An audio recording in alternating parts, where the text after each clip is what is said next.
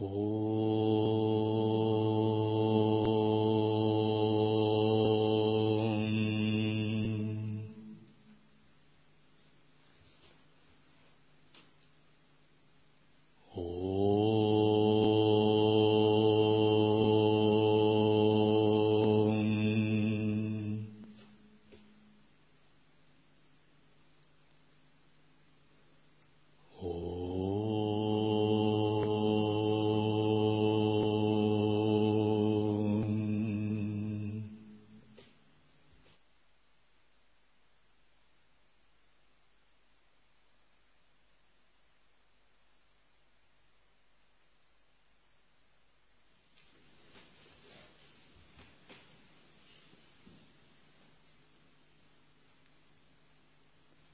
Наставление с вами Шивананды, карма-йога в Бхагавадгите.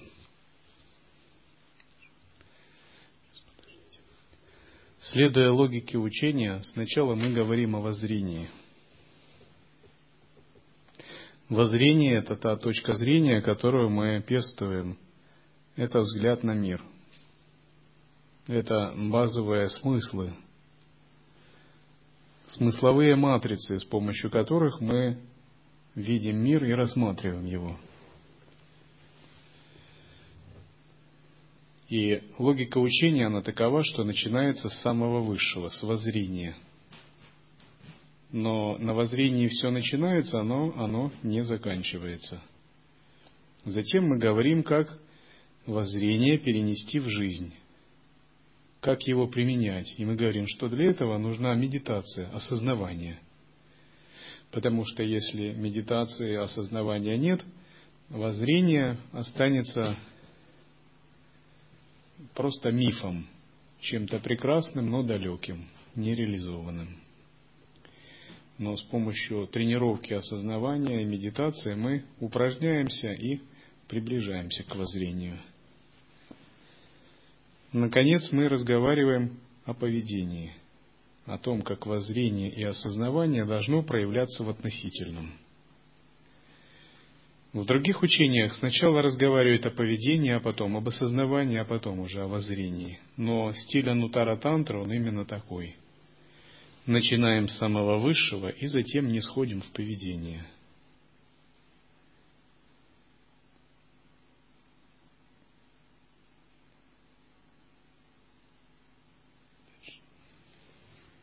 Колесо Вселенной. Любые действия привязывают к миру, за исключением тех, которые совершаются как жертвоприношение, яджна. Тому, кто все свои действия посвящает Господу, материальное рабство не грозит. Почему действия привязывают к миру? Потому что они создают отпечатки, самскары.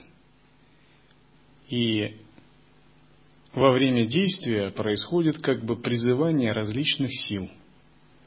И даже если человек этого не понимает, то все равно эти силы как бы призываются.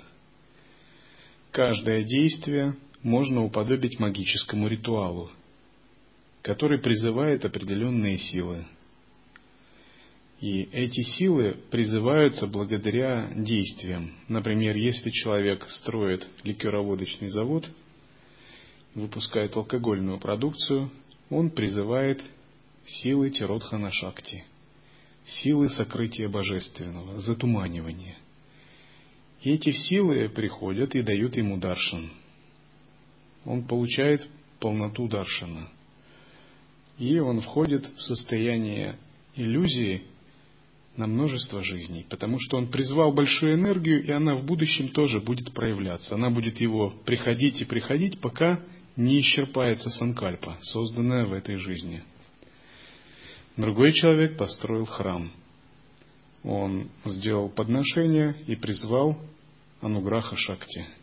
И эта Ануграха Шакти также придет в его жизнь и будет транслировать столько времени, сколько соответствует санкальпе, которую он проявил, до тех пор, пока она не исчерпается.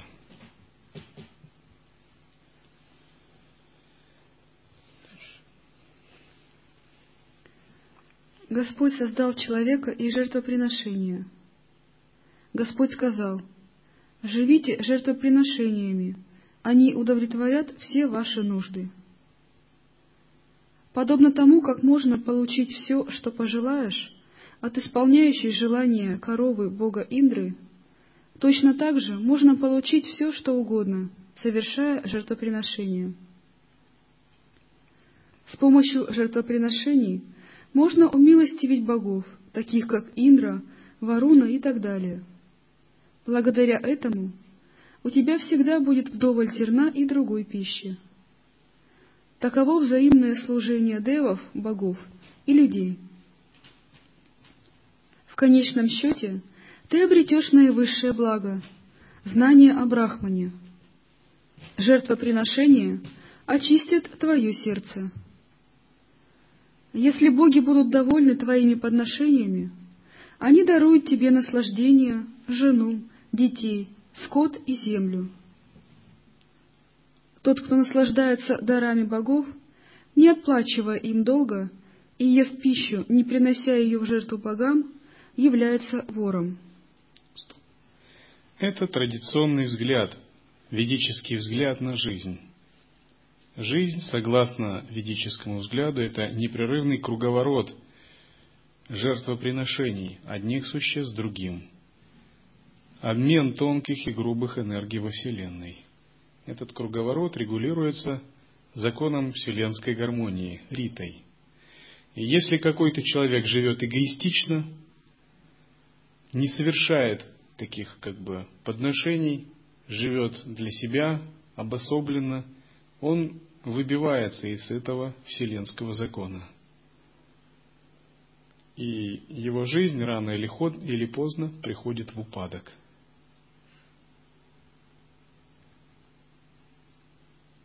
Жить согласно ведическим принципам означает находиться в непрерывном потоке, потоке движения энергии, принимать и отдавать.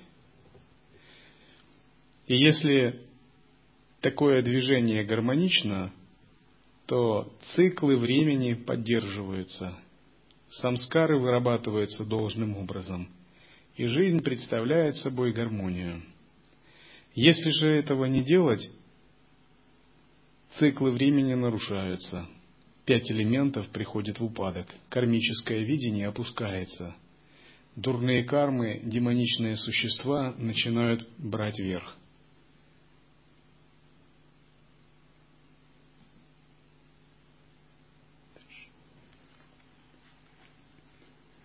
Благочестивые люди, которые вкушают остатки жертвоприношений, освобождаются от всех грехов. Те же, кто готовит только для себя, поглощают лишь один грех. Остатки жертвоприношений — это амрита, небесный нектар. Они освобождают от греха убийства живых существ, которое неизбежно совершается при приготовлении пищи. Мелкие живые существа гибнут в очаге, в кипящей воде, в ступе, на жерновах и под метлой. Именно поэтому всем семейным людям предписано ежедневно совершать пять жертвоприношений – панча маха яджна, чтобы очиститься от этого греха. Итак, для домохозяев греха предписаны различные виды жертвоприношений, чтобы выполнять очищение той жизни, которой они живут.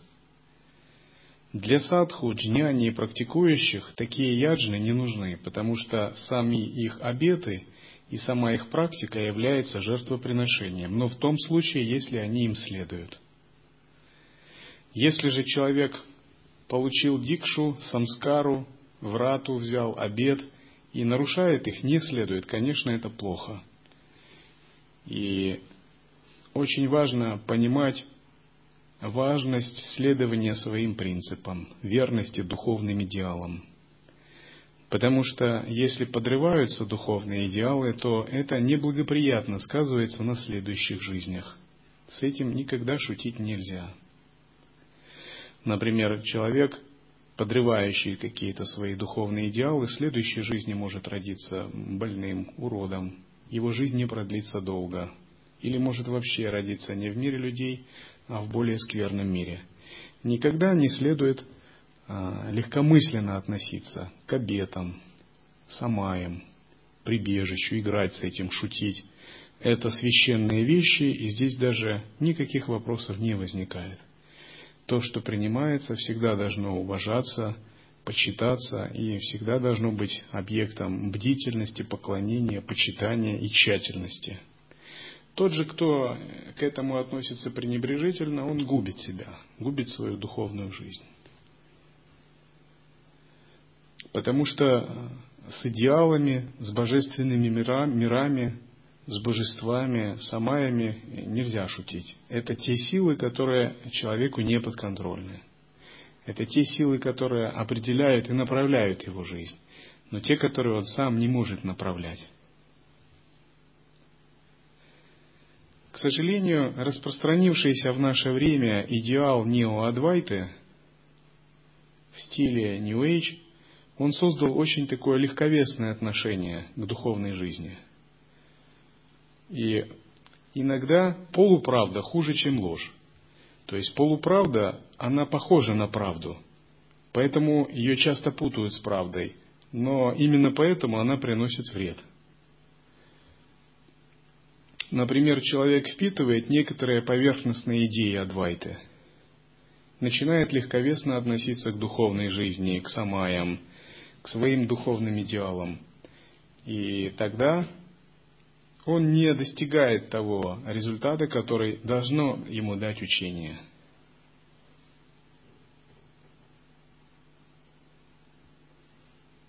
Подход ситхов и святых однозначно в этом очень тщательный. И если мы тщательно следуем этому подходу, то успех обязательно будет сопровождать садхану.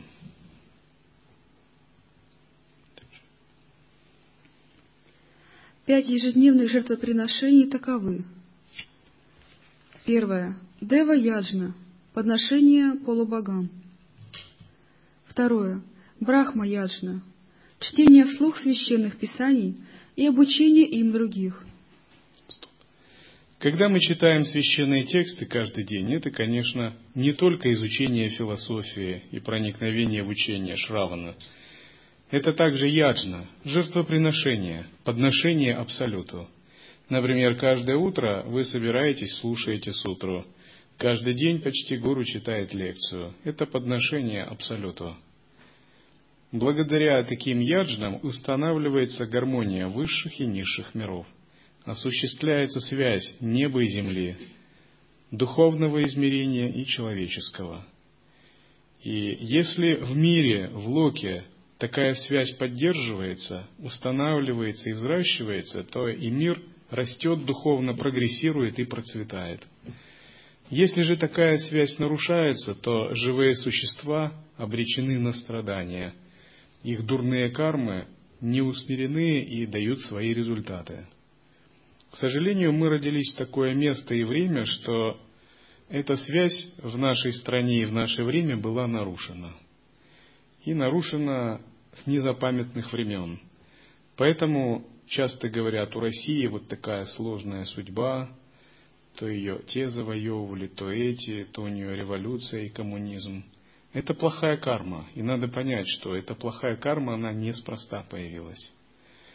Она появилась, потому что были совершены какие-то ошибки, может быть, тысячу лет назад, когда волхвы были уничтожены христианством – во время столкновения религий. Одна религия ушла, другая пришла, и одна подавила другую. А волхвы прокляли вслед за это Россию на тысячу лет. И это проклятие, говорят, истекает только сейчас. Поэтому Россия такая многострадальная. Вот есть такая версия.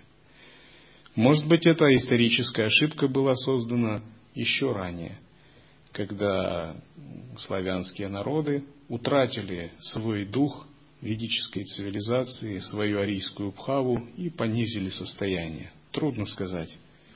Тем не менее, если мы проанализируем ту данность, в которой мы живем, можно сказать, что такая связь времен, преемственность и связь миров была нарушена. Поэтому живые существа были повергнуты из божественного состояния и чистого видения в пучину хаоса – пучину тьмы, также и средневековая Европа.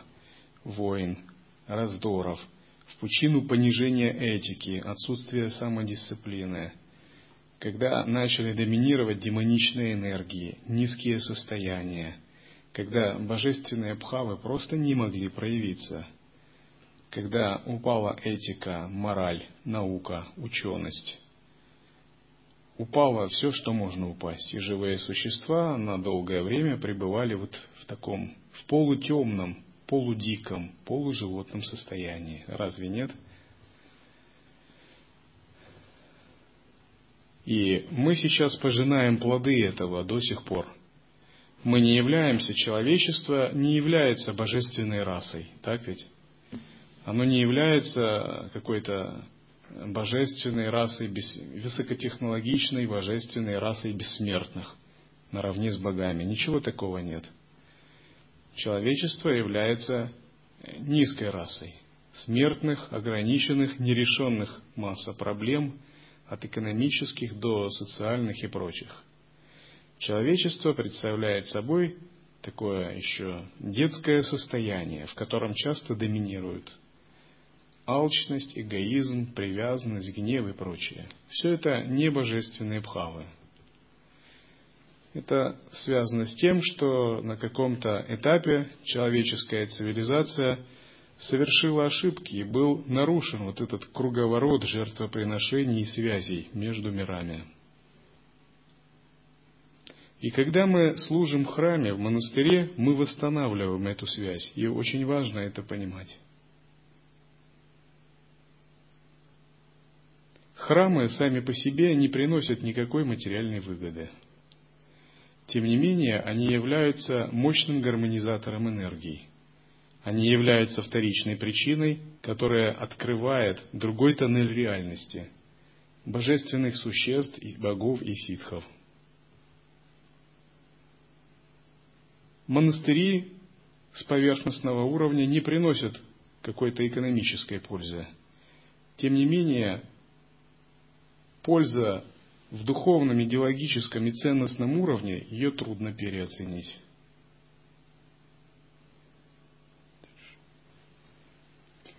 Третье. Питри Яджна. Подношение воды душам предков. Четвертое. Манушья Яджна. Кормление бедных, голодных и гостей. Пятое. Пхута Яджна. Кормление птиц, животных и рыб. Цель совершения Бхута-яджны – развитие милосердия и осознание единства всего живого. Она помогает увидеть и услышать единого Бога во всех и во всем, и в конечном счете осознать единство всего сущего, Адвайта. Если совершать эту яджну с любовью, верой и искренностью, можно достичь той же степени осознания, которую обретает философ – постигающий Адвайта Веданту с помощью слушания Шравана, обдумывания Манана и медитации Нидитхьясана. Как прекрасно писание индуизма и учение ведических мудрецов. Они предписывают различные методы для людей, находящихся на разных уровнях развития. Каждый человек, независимо от своих способностей и уклада жизни, может прийти к самоосознанию благодаря повседневным делам. Даже мусорщик, сапожник или прачка могут обрести высшее благо сознания Бога, бескорыстно выполняя предписанные обязанности. Бхагавадгита. Жизнь зависит от зерна, зерно от дождя, дождь от жертвоприношений, жертвоприношение от выполнения предписанной деятельности – Знай, что деятельность происходит от Брахмы, а Брахма — от нетленного. Поэтому в основе жертвоприношений — вечный и всепроникающий Дух. Ману говорит в Манусмрите, «Подношение огню достигают солнца. Солнце порождает дождь, дождь — пищу, а пища дает жизнь всем живым существам». Если человек не совершает жертвоприношения и тем самым не замыкает этот круг, Если он живет только ради эгоистичных, чувственных наслаждений, значит он впустую тратит отведенное ему время. Воистину, он совершает великий грех. В основе миропорядка лежит взаимодействие всех обитателей Вселенной. Никто не должен нарушать установленное равновесие. Итак, жертвоприношение – это установление связи между деватами, между различными мирами. Например, когда мы делаем подношение пяти элементов Дататрея, Дататрея олицетворяет принцип недвойственного осознавания. Пять элементов олицетворяют пять элементов нашего тела и пять элементов Вселенной. Когда мы их подносим, это означает, что осознавание соединяется с элементами нашего тела и с элементами Вселенной. Происходит объединение блаженства и пустоты благодаря такому подношению. Высшим видом подношений считается брахма-яджня, то есть пребывание в недвойственном осознавании. Все другие виды подношений считаются подчиненными и более низкими по отношению к этому виду высшего жертвоприношения. Тот, кто находится глубоко в единой самае, он выполняет разом все остальные виды подношений. Тем не менее, до тех пор, пока совершенство в брахмаяджне не будет достигнуто, следует понимать эти тонкости взаимоотношений.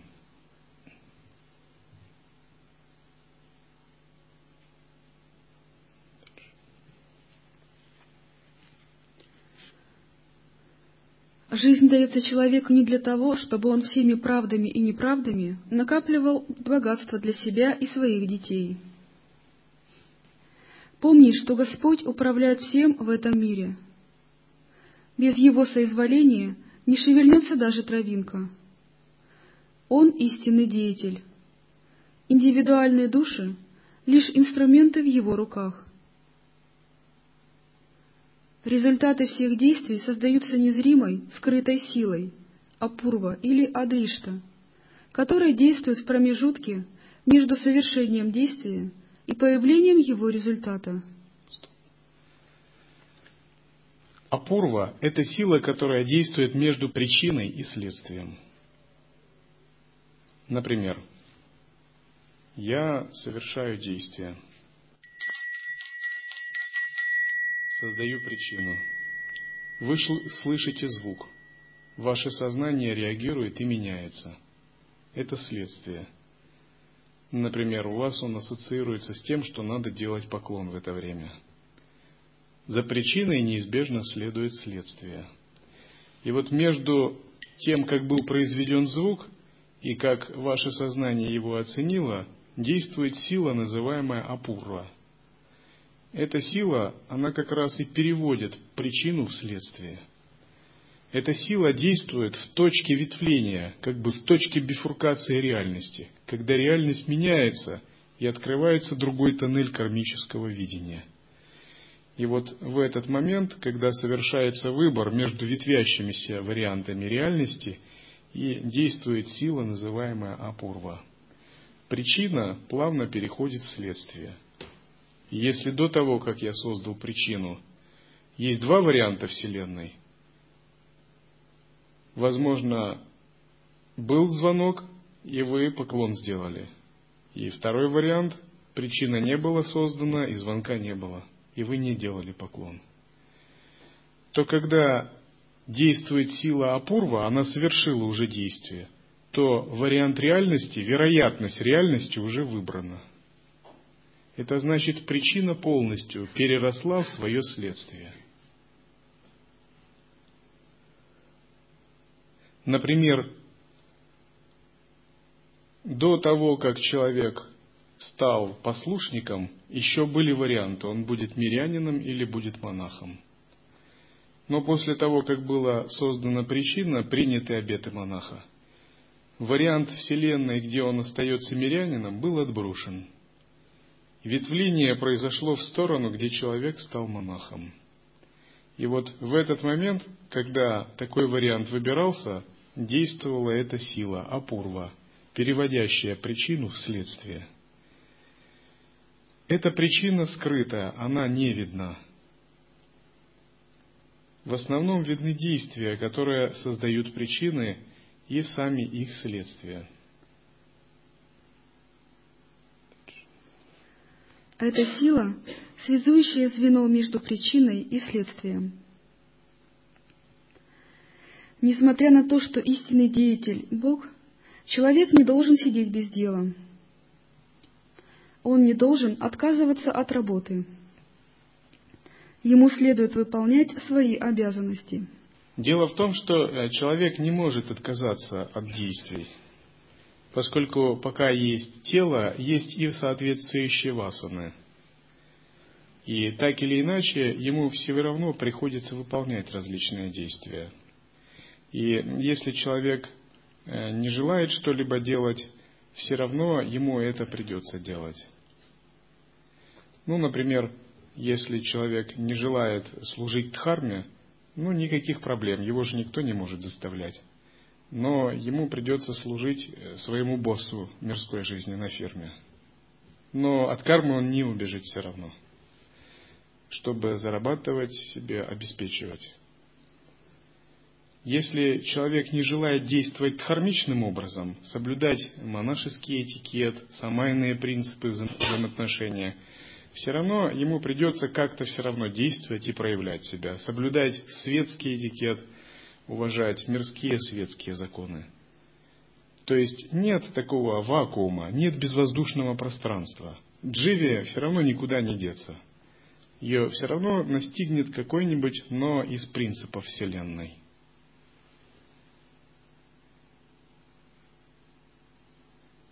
Но свобода воли заключается именно в том, когда джива, живое существо, действует осознанно и само выбирает то, как ему действовать.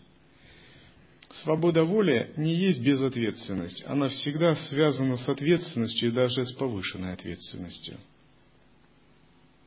когда осознается необходимость действовать и принимается ответственность, это свобода воли. Но когда человек низкого уровня потакает себе и своему эго и думает, что так его проявляется свобода, на самом деле это заблуждение. Потому что это свобода, навязанная эгоизмом и мирскими желаниями. Тогда у человека наступает деградация. То есть у человека есть свобода воли – и с одной стороны, это свобода воли действовать мирским желанием и эгоизму, а с другой – свобода воли усмирять желания и действовать высшим уровнем осознавания. Чем более духовно развит человек, тем больше он делает выбор в сторону осознавания, сторону принятия ответственности и свободы воли осознавания. Тем менее он потыкает эгоизму и мирским желаниям. Например, есть свобода воли духовного существа, исторического деятеля, пассионария, религиозного человека, который заботится о других. Это его свобода воли, выбор и ответственность, так? А есть свобода воли преступника, человека, потакающему желанием. Это более низкая свобода воли – Например, святой пассионарий сделал определенный выбор в пользу того, чтобы служить другим, даже в ущерб своим личным интересам. А, преступник, человек, желающий обогащаться, сделал другой выбор – служить своим интересам даже в ущерб других. И там, и там была реализована Пурушартха – свобода самовыражения и свобода воли. Но Пурушартха одного неизмеримо ниже, чем Пурушартха второго. В соответствии с этим один идет к освобождению, второй продолжает вращение в сансаре, потому что его свобода воли нарушила принцип Риты или была недостаточна, чтобы поддерживать законы космической гармонии.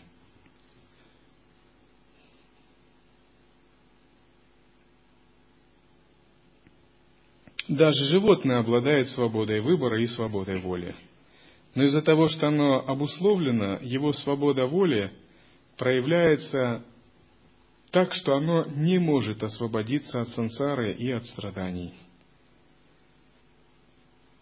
И чем ниже существо, тем более оно связано и обусловлено, даже ему, если кажется свободно.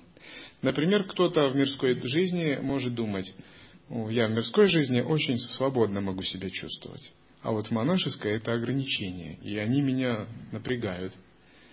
А монахи, очевидно, он думает, они как-то ограничены. А в мирской жизни я могу, например, а, сделать так, могу сделать так, могу выпить алкоголь, могу еще что-либо, могу так развлекаться, могу так. Это понимание человека свобода воли. А монаха этого не может, следовательно, я более свободен. Но на самом деле это иллюзия, это заблуждение, потому что это не этот человек будет делать, а это будут его делать мирские желания и эго. Они будут его толкать. Грубо говоря, внутренние бесы. Это свобода внутренних бесов. И свобода внутренних бесов ничего, ничего настоящего с истинной свободой не имеет. Свобода потыкать желанием, свобода удовлетворять различные желания, свобода потыкать эгоизму – это на самом деле серьезная клетка. И из этой клетки не вырваться. Но человек пребывает в иллюзии псевдосвободы. И напротив, если это практикующий монах – он может не удовлетворять разные желания и не подкармливать внутренних бесов, потому что он им противостоит и борется. Но он имеет свободу войти в первую тхьяну, свободу войти во вторую тхьяну, войти в третью тхьяну, свободу быть осознанным, практиковать санкальпу атмавичара, санкальпу ануграха, санкальпу шамхави мудра, проходить такой ретрит, проходить такой, иметь осознавание во сне со сновидением и прочим. Это свобода более высокого порядка, которую он выращивает осознанно. Но чтобы получить такую свободу, нужен тапос, нужен отказ от желаний. И поэтому монашеская жизнь – это тапос, это осознанный выбор ограничений. И на самом деле это не ограничение, это тренировка. Душа же низкого уровня, которая имеет много желаний и клеш, для нее эти тренировки являются ограничениями. Ей очень трудно это – это просто непонимание. И многие люди именно не понимают э, жизнь практикующих. Например, если есть какой-то спортсмен, и он много тренируется, он сознательно берет на себя ограничения. Но эти ограничения его не ограничивают, а вдохновляют. Эти ограничения только подстегивают его к новым результатам, рекордам и победам. Он сам их на себя добровольно берет. И тренируясь, он рад этому – потому что у него есть такая цель. Но человек, который не занимается такой тренировкой, он думает, о, это не свобода, это каждый день подниматься утром, каждый день делать растяжки, заниматься силовыми упражнениями. Это очень трудно, это тяжело. Легче ведь расслабиться и наслаждаться. В этом разница свободы аскета и свободы человека, который удовлетворяет мирские желания – Свобода человека, удовлетворяющего мирские желания, это тупик. Это путь никуда. Свобода того, кто от них освобождается, сублимирует и развивает осознавание, это путь к освобождению.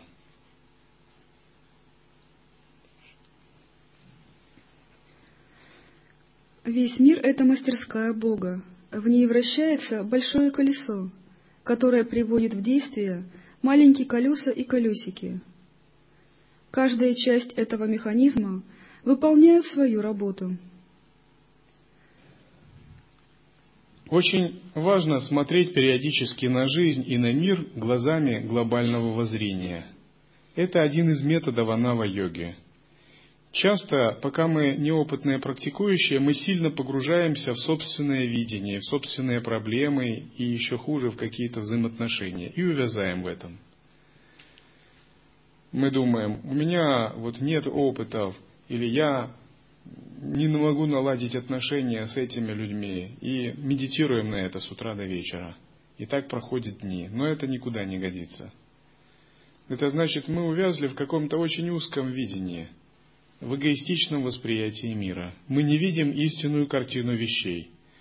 И методы анава-йоги заключаются в том, чтобы рассматривать все глобально – смотреть на мир с позиции бесконечного времени, прошлого и будущего, бесконечного пространства. И когда мы смотрим более широко и глобально, ум распахивается, и мы абстрагируемся от собственной кармы. Потому что именно наша эгоистичная карма заставляет видеть мир узко. Например, если мы в глобальном смысле посмотрим на Дивьялоку и монастырь, то это как раз один из таких механизмов, который распространяет энергию богов в этом мире. И тогда и ваше служение, и ваши действия приобретают совершенно новый сакральный смысл. А если мы не понимаем миссию свою, миссию монастыря, свои действия, это все является чем-то мелким и ограничивающим. И чем более глобально вы сможете смотреть на миссию Санги, на свою миссию, на то, что делается, тем более вы будете прозревать а, в подлинный смысл всех вещей. Есть исторический процесс. В историческом процессе разворачиваются самскары. И мы являемся участниками этого исторического процесса. И множество различных самскар во Вселенной, в том числе и на Земле, разворачивается. Например, есть исторический процесс распространения Адвайта Веданты в России и других странах, в котором мы также участвуем. И от того, как мы участвуем, этот исторический процесс будет разворачиваться или будет сворачиваться. Чем более мы осознаны, чем выше наш духовный уровень, тем больше мы становимся не объектами исторического процесса, а субъектами психоисторического процесса. То есть мы включаемся в процессы истории, и тогда история вместо коллективной становится персональной. Вместо кармы она становится лилой. Мы являемся психоисторическими субъектами, игроками исторического процесса, а история представляется как развертывание нашего собственного сознания – Когда мы участвуем в коллективной истории, кажется, будто все разворачивается помимо нас. Когда наш духовный уровень созревает, история становится частью нашего сознания. Причинно-следственные события, событийные ряды неотделимы от нашего «я».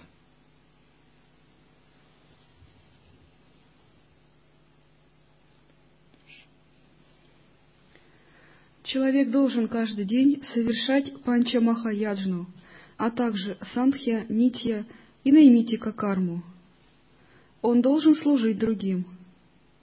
Он часть большого механизма жизни и должен выполнять работу, которая на него возложена. Важно представлять жизнь как большой механизм, хотя это условное сравнение. Лучше можно привести сравнение мандала – и в этом большом механизме у вас есть свое место.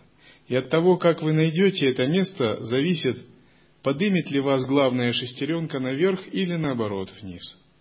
Если представлять такой большой механизм Вселенной в виде такого огромного вращающегося колеса, и к нему идут приводы малых шестеренок, и оно что-то поднимает и опускает, то важно понять свое место в этом большом механизме, определиться взаимоотношением с миром и собой – если вы правильно оцените свое состояние и место в мире, этот большой механизм начнет вас поднимать, и он поднимет до огромных высот. Если же неправильно оценить, этот механизм может вас не только не поднять, но еще и опустить очень глубоко. Запустить по новому колесу новых рождений в нижних мирах. И понять свое место означает правильно, истинно оценить реальность. Но чтобы истинно оценить реальность, нужно пребывать в состоянии осознанности за пределами эго, смотреть на реальность глазами Дхармы. Не глазами своего кармического видения, а именно глазами святых, глазами Дхармы. Монастырь, санга, учение – это тоже такой механизм мандала. Если вы находите в нем свое место, он вас поднимает.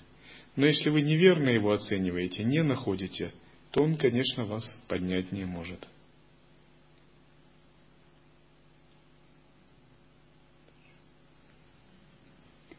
Если он пренебрегает своими обязанностями, то становится паразитом на теле Земли. Очень важно понять свой статус и всегда соответствовать ему. И когда ты находишься в каком-то статусе, нужно тщательно выполнять те обязанности, которые этот статус на тебя налагает. То есть, если ты послушник, важно понять свой статус и что соответствует действиям послушника в монастыре. Если монах, то же самое. И соответствуя действиям статуса, выполнять хорошо эти обязанности. Тогда ты будешь расти. Если же ты не понимаешь своего статуса и тех обязанностей или их не выполняешь, ты входишь в противоречие. Мандала тебя отторгает или как-то ты не получаешь просто результата. И находясь в любой мандале, всегда с этого стоит начинать. Даже неважно в какой. В духовной мандале, в мирской, в мандале богов, где, угодно.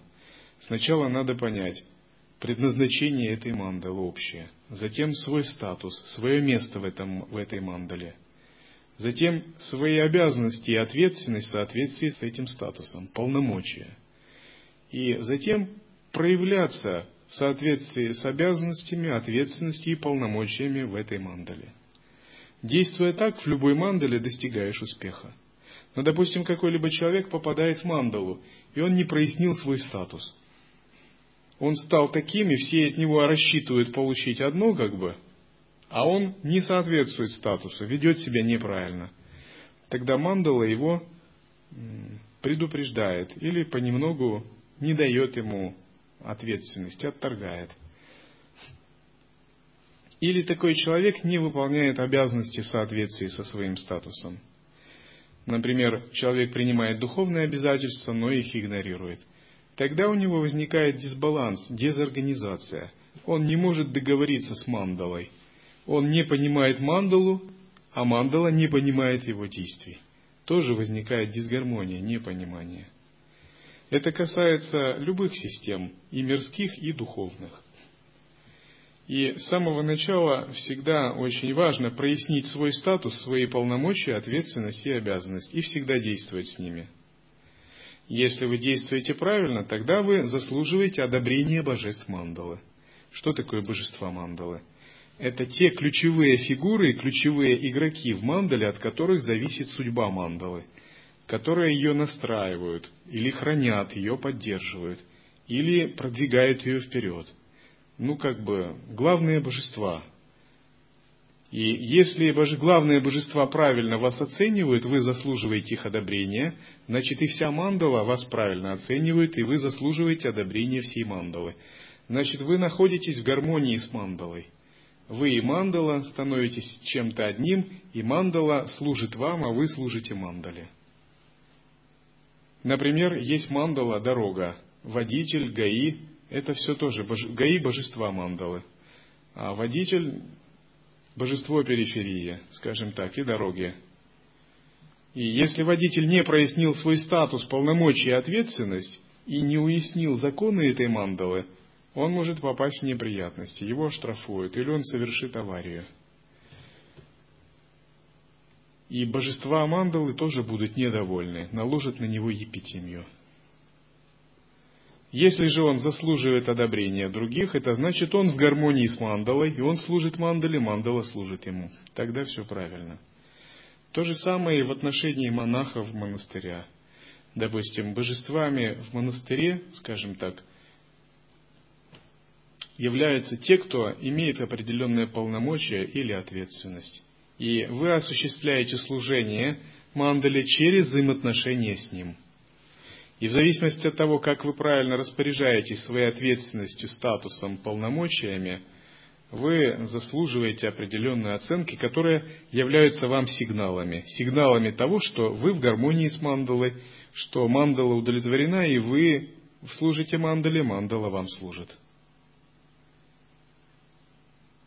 Другими словами, следует всегда смотреть более глубоко на тот мир, в котором мы живем. И тогда вы правильно продвигаетесь. Весь мир – это большая мандала, такой большой духовный механизм. Лучше вообще не жить, чем вести жизнь паразита. Но джняни, который утвердился в своей сварупе, духовной сущности – который черпает радость и удовлетворение в своем истинном «Я», не обязан ничего делать. Ему не к чему стремиться, поскольку он самодостаточен. Ему не нужно ни от кого зависеть. Вначале мы всегда зависим от различных энергий. Так или иначе, мы где-то находимся и с кем-либо взаимодействуем, и этого нельзя избежать, даже если мы захотим.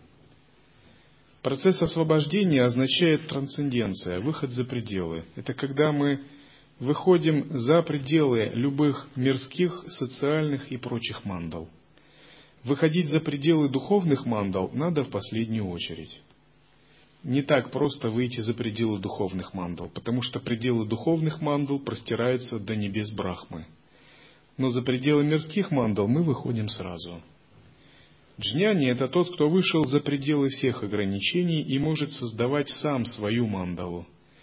Либо он находится в какой-либо мандале и четко понимает свои полномочия, статус и ответственность и действует в соответствии с ними. Это зависит от склонности джняни. Например, некоторые джняни, как царь Джанака, остались в мирских мандалах. Джанака поддерживал жизнь царя-мирянина, несмотря на то, что был джняни просветленным. Он действовал в соответствии со своей природой, исполняя свои обязанности царя. Другие джняни вели жизнь садху, имея свои полномочия, статус и ответственность именно как практики, как монахи. Третьи попадали в чистые страны или на небеса Индры – жили в небес, на небесах во дворцах Индры, являясь советниками или спутниками бога Индры. Четвертые, достигнув высокой реализации, становились сами богами-творцами Мандалишварами. Хотя джняна имеет единую природу, тем не менее энергии и качества проявляются по-разному.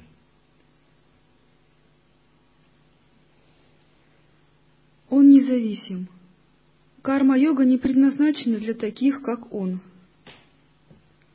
Хотя джняни не выполняет никакой физической работы, он помогает миру на ментальном и духовном уровне. Жняни может жить в миру или в пещере, неважно. Он поддерживает свое тело за счет прарабдха кармы. Умиротворенный и безмолвный джняни является живым воплощением вед.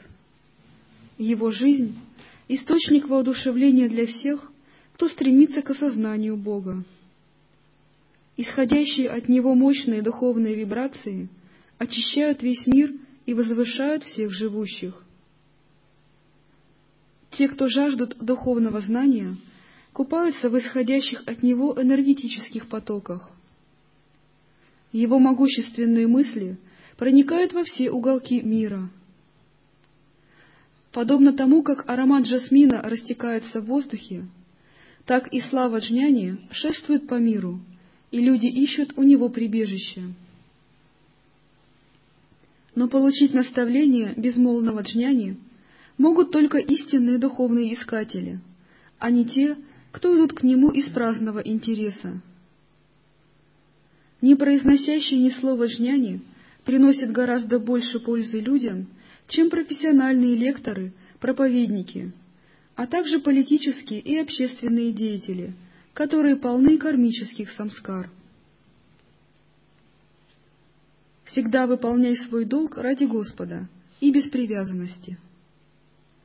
Это поможет тебе очистить свой ум и достичь освобождения. Очисти мотивы, стоящие за твоей деятельностью. Избавься от эгоизма. Тогда ты сможешь трудиться на благо всего мира. Мудрые люди должны давать пример простому люду. Они должны трудиться, не покладая рук, ради возвышения и просвещения других людей. Царь Джанака и многие другие достигли освобождения, занимаясь бескорыстным и самоотверженным трудом. Человек всегда стремится найти пример для подражания. Что бы ни делали великие личности — и какие бы плохие или хорошие нормы они не устанавливали, простые люди им следуют. Даже если ты йог или джняни, не беспокой умы невежественного люда, привязанного к деятельности. Выполняй работу, которая предписана невежественным людям, и призывай к этому других. Прославляй трудолюбие. Мудрые не должны тревожить тех, кто лишен божественного знания. Живя в монастыре, следует понимать, как важно проявлять трудолюбие. Нельзя быть в тамосе. Нельзя пребывать в таком расслабленно-ленивом состоянии, потому что можно растратить все заслуги, какие были за короткое время. В монастыре можно накопить много заслуг, но можно и растратить.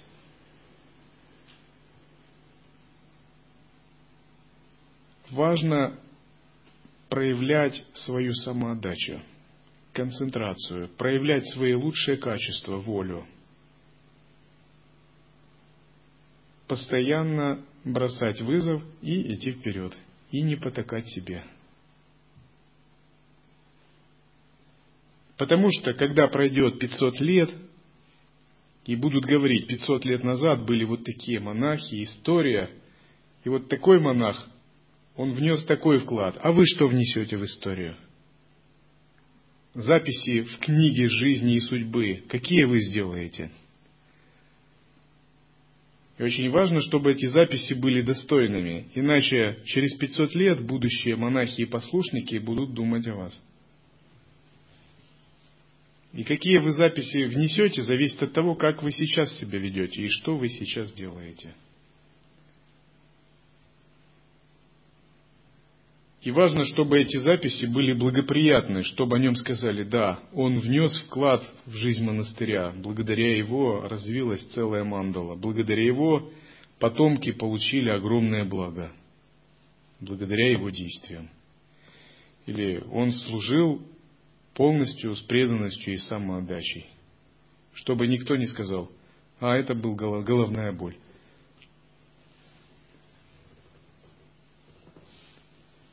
Чтобы вы могли чувствовать себя удовлетворенным от вашего служения. Потому что если вы не вкладываете, не целеустремленны, не действуете с самоотдачей, вы не получите той великой заслуги, которой можно было бы. Господь Кришна говорит Арджуне, все действия выполняют гуны, качество природы. Но душа, погрязшая в невежестве, думает, я делаю это. Лишь тот, кто знает о гунах, о могучей руки, не привязывается к действию. Человек, обладающий совершенным знанием, не должен тревожить умы невежд. Посвяти все действия мне, сосредоточь все мысли на высшем «Я» и свободы от желаний и эго со спокойным умом сражайся. Во всем мире нет таких дел, которые я обязан выполнять, о Партха, и нет ничего, чего мне нужно достичь и все же я действую. Ибо если бы я прекратил действовать, все бы тоже перестали выполнять свои обязанности, и в мире воцарился бы хаос. Я бы стал причиной смешения каст и разрушения миропорядка. Подобно тому, как невежды действуют из привязанности обхарата, так же и мудрые должны действовать без привязанностей, желая блага всему миру. Но пусть мудрые не тревожат умы глупцов. Действуя в согласии со мной, пусть они превозносят действия.